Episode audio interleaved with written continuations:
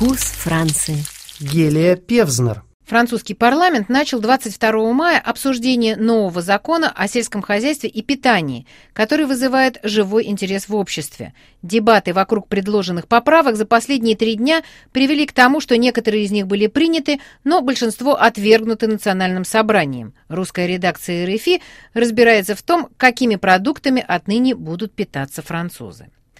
Полное название закона об установлении равновесия коммерческих отношений в области сельского хозяйства и питания, а также о здоровом питании и устойчивых способах его производства. Текст закона, предложенный министром сельского хозяйства Стефаном Травером, был встречен свистом и криками многих депутатов.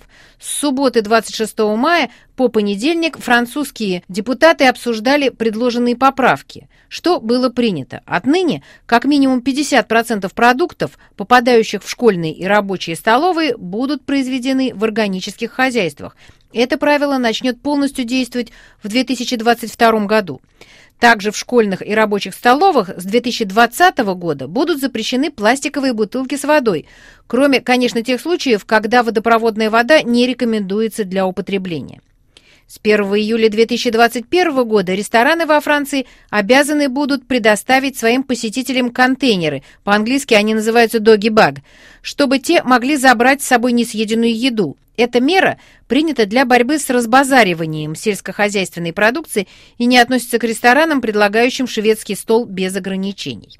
На продуктовых этикетках с января 2023 года должны будут указываться дополнительные сведения. В частности, это касается указания на то, входили ли в корм животных, чье мясо послужило для производства продуктов, генно-модифицированные элементы, а также способ производства фермерский или промышленный, место происхождения и в отношении фруктов и овощей количество применявшихся фитосанитарных средств. В рекламе продуктов питания отныне запрещено использовать слово «бесплатный» его однокоренные слова и синонимы.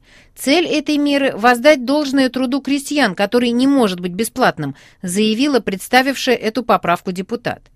Тем не менее, многие другие важные поправки, которые приветствовало общество, не прошли. Среди них следующие положения – Депутаты от крайней левой партии «Непокорная Франция» предлагали запретить пластиковую тару в качестве борьбы с эндокринными разрушителями.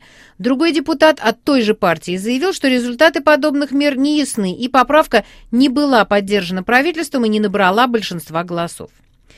Не прошло и предложение ввести в меню школьных столовых обязательные вегетарианские блюда. Поправка вызвала яростные дебаты. Одни депутаты говорили о диктате и о том, что детям пытаются навязать определенный образ жизни. Другие требовали возможности выбора и называли позором идею о том, что для сбалансированного питания необходимо мясо. Несмотря на это, поправка была отвергнута большинством. Депутаты не согласились и с предложением запретить рекламу слишком жирных, слишком сладких или слишком соленых продуктов, предназначенных для детей младше 16 лет. Заметим, что во Франции каждый шестой ребенок отличается лишним весом. Не приняло надсобрание и предложение выпустить продуктовые этикетки определенных цветов, соответствующих пищевому составу. Министр сельского хозяйства выступил против этой меры, а главы всех крупнейших французских медиа вместе направили 10 мая письмо в правительство, объяснив, что эта мера может лишить их рекламодателей. Некоторые депутаты обратили внимание своих коллег на жестокие практики, как они сказали, применяемые в сельском хозяйстве, и потребовали их запретить. Речь идет о перемалывании живых цыплят. В живых оставляют только будущих кур, тогда как будущих петухов перемалывают живьем в возрасте двух дней а также о кастрации поросят без наркоза, об использовании клеток для разведения кроликов и строительстве ферм-заводов. Эта поправка не была принята, как и предложение запретить продажу яиц от кур, содержащихся в клетках. Тем не менее, депутаты согласились довести до 50% количество фермерских куриных яиц. Депутаты напомнили, что запрет в отношении кур обязался ввести Эммануэль Макрон во время предвыборной кампании – Надсобрание также согласилось запретить строительство новых ферм, где куры содержались бы в клетках. Это было принято единогласно. И они проголосовали за проведение эксперимента, предполагающего установление камер видеонаблюдения на бойнях. Самые оживленные дебаты как среди депутатов, так и в СМИ вызвало обсуждение той части закона, где говорится об отказе от употребления глифосата до 2020 года. Министр сельского хозяйства отказался вписывать в закон эту дату – как того требовала часть парламентского большинства и левые партии. Напомним, что Евросоюз постановил отказаться от глифосата через пять лет, а Эммануэль Макрон пообещал, что глифосат, и в частности то же вещество, выпускаемое компанией Монсанто под торговой маркой Roundup, будет запрещено во Франции не позднее, чем через три года. Министр экологии Франции Николя Юло предложил вслед за этим сделать исключение для тех фермеров, которые будут не готовы полностью отказаться от химических гербицидов через три года. Тем не менее, в законе, который обсуждался в первом чтении, о глифосате вообще не говорилось. Правда, там шла речь о снижении количества употребляемых пестицидов. Стефан Травер объяснил, что не желает запрещать, не предложив фермерам альтернативные меры. Около 30 экологических организаций представили над собранию две совместные петиции, собравшие более 400 тысяч подписей.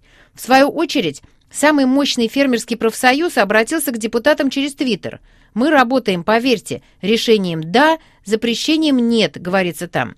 А президент этого профсоюза выразила в свою очередь надежду, что депутаты своими запретами не затруднят и без того тяжелую жизнь фермеров. Запрет глифосата через три года не является обязательством, заявил Стефан Травер, но только призывом к мобилизации. В то же время подписавшие петицию французы называют отсутствие положения о глифосате в тексте нового закона именно отказом от обязательств. А Яник Жадо, кандидат от партии «Зеленых» на последних президентских выборах, назвал голосование печальным итогом бессмысленной траты времени. Очень жаль. Когда Никола Юло предложил президенту созвать Генеральные Штаты по вопросам питания и разработать на их основе новый закон, идея заключалась в том, чтобы примирить сельское хозяйство с обществом и решить вопросы здравоохранения. А что мы видим сейчас? Что опять выиграла лобби промышленной еды, вредной для здоровья. А среди проигравших – здоровье человека, окружающая среда, общество и сами крестьяне. Они совершают огромную работу и выступают против глифосата, против пестицидов и стараются действовать совместно с обществом. Позиция министра сельского хозяйства заключается в том, чтобы ни в чем не противодействовать агрохимической промышленности и самым губительным практикам сельского хозяйства. Что мы видим в этом законе? Что выход из эры пестицидов – это очень важный переходный период. Мы отдаем во власть Монсанто и ему подобных предприятий. В тот момент, когда все общество дружно поднимает голос в защиту разнообразия видов, правительство выносит приговор этому разнообразию. Представитель французского правительства Бенджамин Гриво в свою очередь утверждает, что курс на отмену глифосата, принятый президентом и правительством, остается неизменным. Обязательство по отказу от глифосата, которое взял на себя президент, ясное и твердое. Можно, конечно, вписать новые пункты в закон, но какова при этом гарантия? Никто не заинтересован в том, чтобы вписывать туда обязательства, которые никогда не будут выполнены. То, что было обещано, будет сделано в партнерстве с промышленными предприятиями. Давайте все же доверять друг другу и прекратим думать, что только принуждение и санкции являются залогом эффективности эффективной государственной политики. Если бы это было так, во Франции и 30 лет назад все было бы прекрасно.